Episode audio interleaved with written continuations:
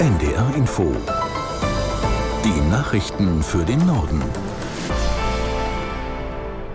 Um 18 Uhr mit Pascal Küpper. Gute Nachricht für Bahnkunden. Die Lokführergewerkschaft GDL beendet ihren Streik früher als geplant. Er geht nun bis Montagmorgen 2 Uhr. Ursprünglich sollte der Arbeitskampf sechs Tage dauern und erst am Montagabend enden. Aus Berlin Johannes Frevel.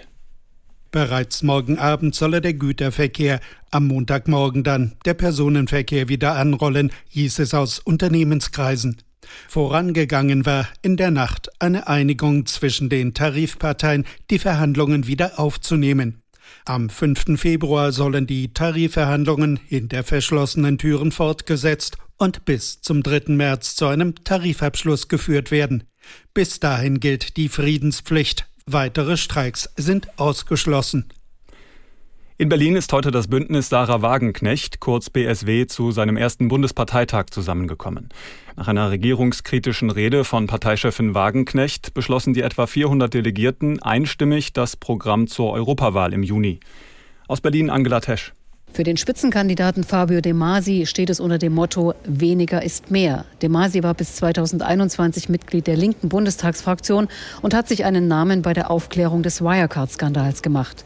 Er fordert jetzt für die Partei BSW grundlegende Reformen bei der internationalen Mindestbesteuerung von Unternehmen, bei den Beihilferegelungen sowie ein schärferes Kartellrecht. Im Programm wird die angeblich ausufernde Regelungswut der EU kritisiert und wieder mehr Eigenständigkeit auf nationaler Ebene gefordert. Auch an diesem Wochenende gehen wieder Zehntausende Menschen gegen Rechtsextremismus auf die Straße.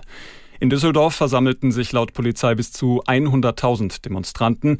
In Osnabrück nahmen 25.000 an einer Kundgebung teil. Dort dabei war auch Verteidigungsminister Pistorius, der davor warnte, unsere Demokratie stehe unter Druck. Nazis und Rechtsextremisten, die AfD, sie wollen ihr ans Leder.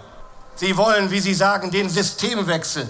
Und das heißt nichts anderes als, sie wollen zurück in die dunklen Zeiten des Rassenwahns, der Diskriminierung, der Ungleichheit und des Unrechts, meine Freunde. Die AfD und ihre Schergen wollen Deutschland umbauen zu einem anderen Land. Sie bedrohen die freie Berichterstattung. Sie bedrohen die Pressefreiheit. Sie drohen mit Zensur. Sie verurteilen und diskriminieren und verunglimpfen Andersdenkende. Verteidigungsminister Pistorius. Werder Bremen hat den zweiten Fußball-Bundesligasieg in Folge geholt. Die Bremer gewannen im Weserstadion gegen Freiburg mit 3 zu 1. Aus der NDR Sportredaktion Mats Nicholson. Der junge Stürmer Jinma und Neuzugang Malatini schossen Werder in der zweiten Halbzeit zum Sieg. Die Bremer liegen nun näher an den Europapokalplätzen als an der Abstiegszone. Bayern München gewann mit viel Mühe 3 zu 2 in Augsburg in einer aufregenden Partie. Der Videoassistent griff mehrfach ein. Wolfsburg enttäuscht weiter. Der VfL spielte schon wieder 1 zu 1. Die Partie gegen Köln war lange unterbrochen, weil ein Schiedsrichterassistent einen Ball an den Kopf bekam und ausgewechselt werden musste. RB Leipzig verliert auch das dritte Spiel des Jahres. Und zwar deutlich. 2 zu 5 in Stuttgart. Hoffenheim und Heidenheim trennten sich 1 zu 1. Das waren die Nachrichten.